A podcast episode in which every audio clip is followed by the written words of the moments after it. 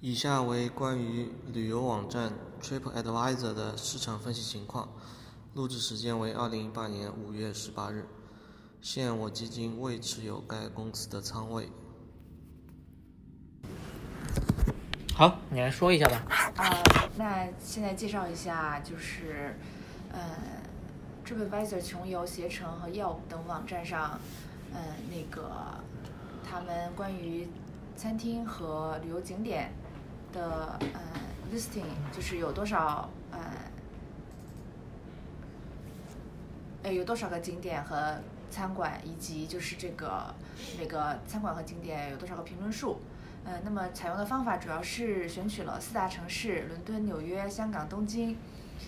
呃，然后具体的方法是将 TripAdvisor 上面排名前十的 listing，包括餐厅和呃景点，呃，并且以这十个 listing 为例子，呃，去找穷游、携程、Yelp 等呃网站上他们是否有这个 listing，以及。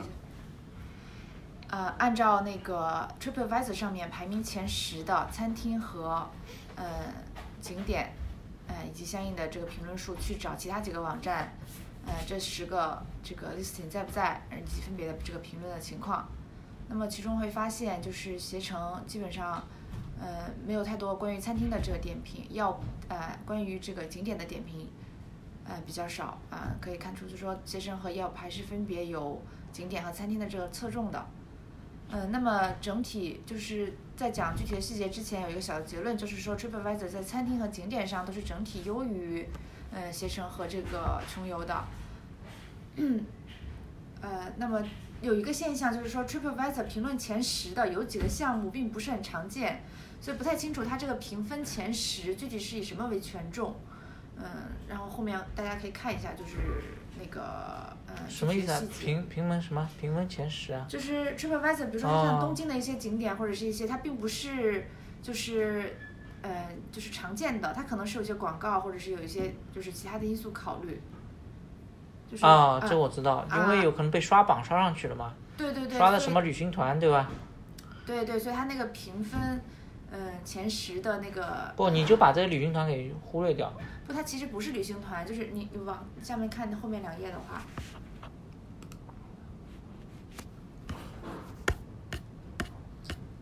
呃，就是这个分别就是呃，香港、伦敦、纽约、东京的景点和这个嗯评论数，比如说像香港 TripAdvisor 有个 Glow Station，就是这是啥东西？嗯，就是他自己评分评到第八，呃，当然这个是四月二十呃二十几号做的，可能现在评分是有可能是有差异，嗯。不，你你你你讲这 Glow Station 目的是讲什么？这个东西你认为不应该在前十？对，就是就是香港的那个景点来讲的话，肯定是。对，但是他们也都是前十啊。不是，其他地方也前十。因为你要做的是把 TripAdvisor 里面前十的这个看其他几个有没有，所以不是选所有的每个，不是选每个网站的前十。你当时叫做的是选 TripAdvisor 的前十。啊，对。然后再看这前这这十个东西。嗯，在其他网站上分别有多少个评论，这样就好对应嘛。对。嗯，然后 Go Station 就想当然的话，包括后面东京一些景点嘛，你会发现就是，就是就是说跟都没有评论对吧？对对对对对，所以它这个那这个到底是什么东西呢 Station 到底是一个是一个餐厅还是一个一个一个什么样的地方？就是比较。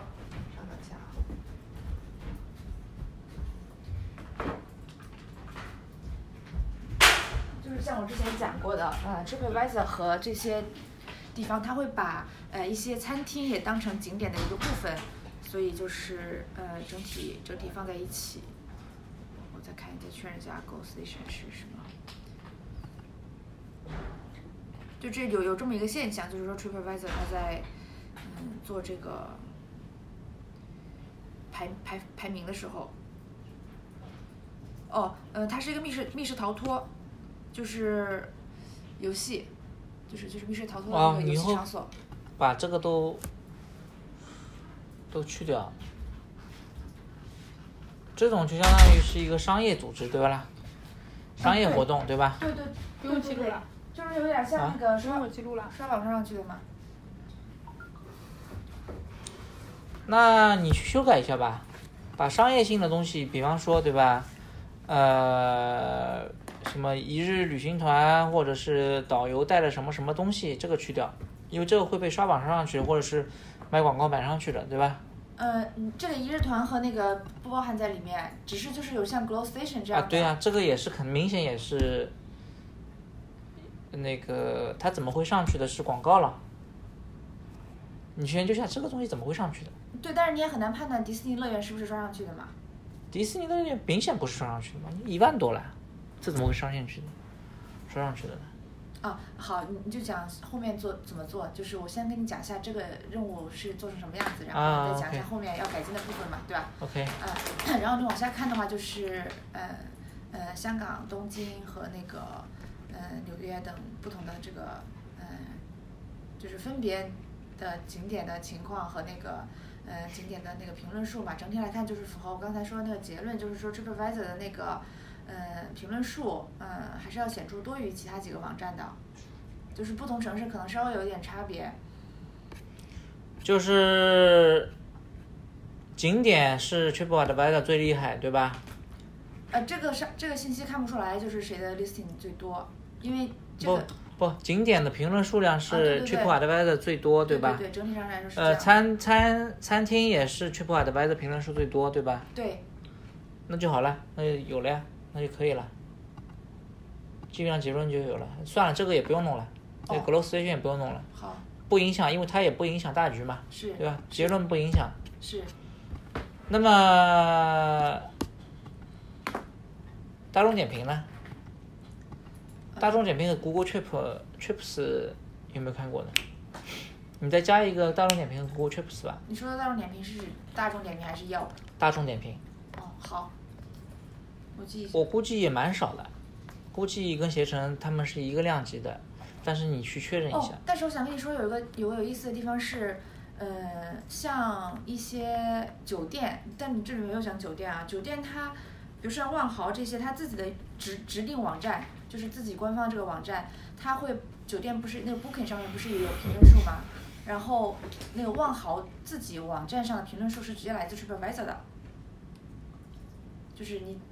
因为这也是 TripAdvisor 的一个一个用途嘛，就他把可能是跟万豪有合作，就是 TripAdvisor 上面关于万豪酒店的评论，呃一部分被摘选到万豪自己的指定网站上。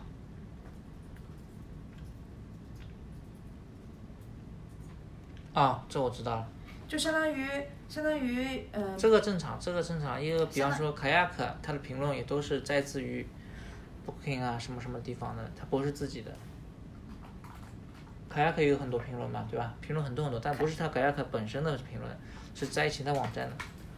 哦，因为我刚刚之所以要提这个，是因为 Booking 它的那个一个特点是它的呃评论数比较多嘛。嗯。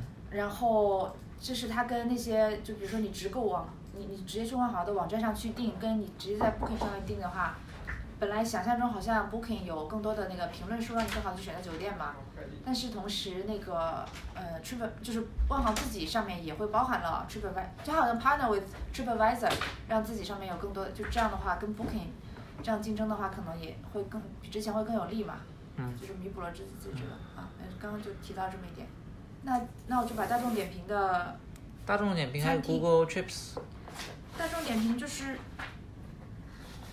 Google Trips 呢是谷歌做的一个东西，看看呢它的评论数在什么量级上面。餐厅和景点吗？对，餐厅和景点它都有的，但可能它的模式呢稍微有一点点差异。怎么说？但差异不大，就是它以景点为主吧，然后 Google Trips 但。它的餐厅的排名可能就不是像那种，但是我具体你去看吧，有什么差异？哦，好的。反正就是你再加两个网站去看看，好吧？OK。然后下面一个就是 New York Times 的那个，呃，由于。等一下。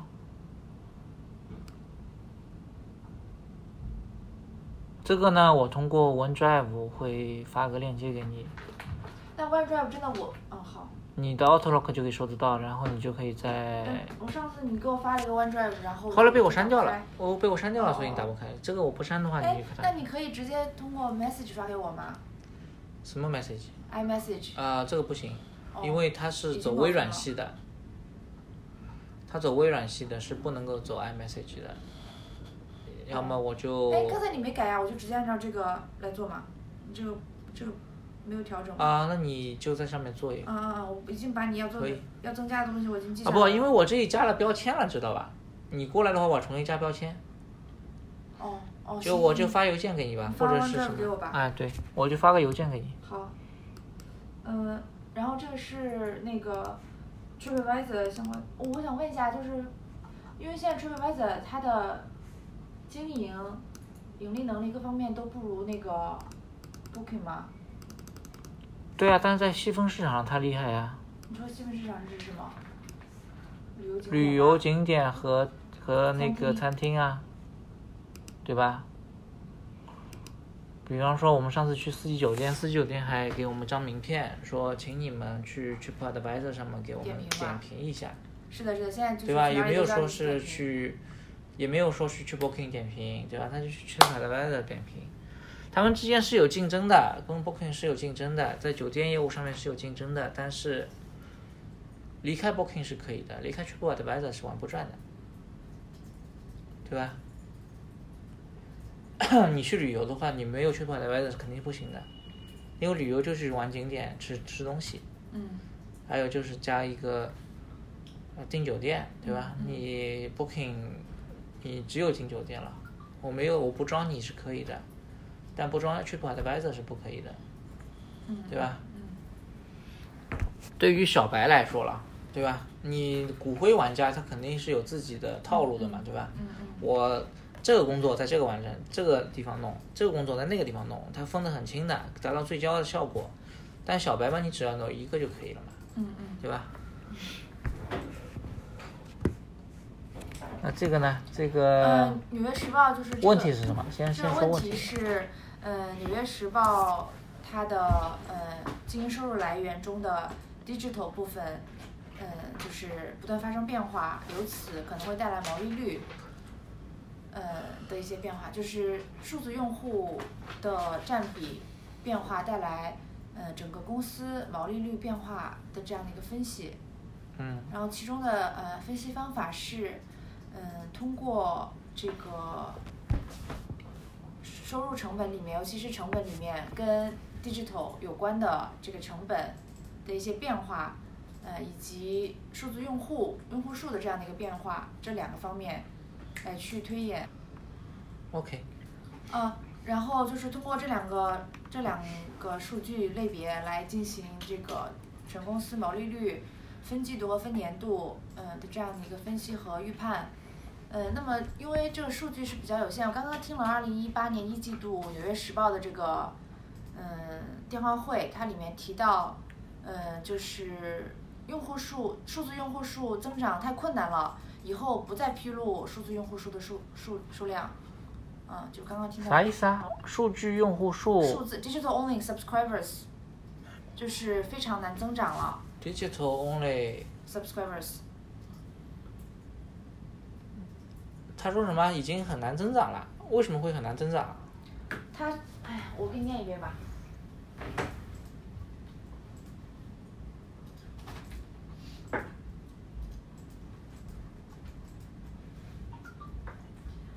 呃。你看清楚啊！待会儿你任何问题你要去那个的，你要去复核的。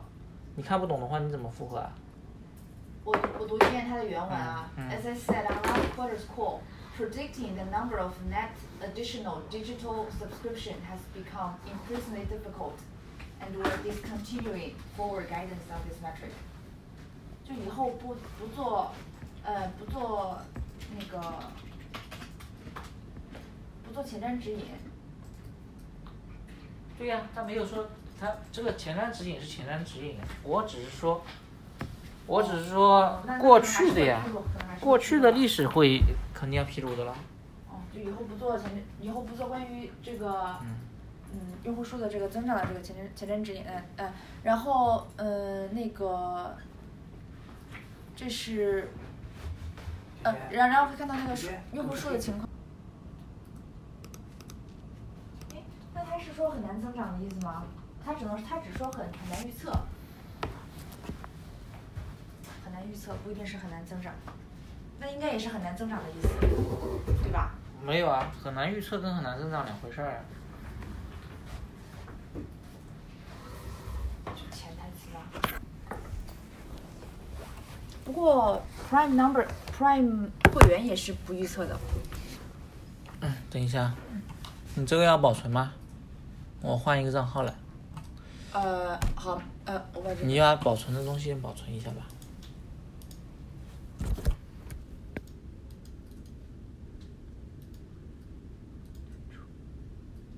可以了，没有其他的了。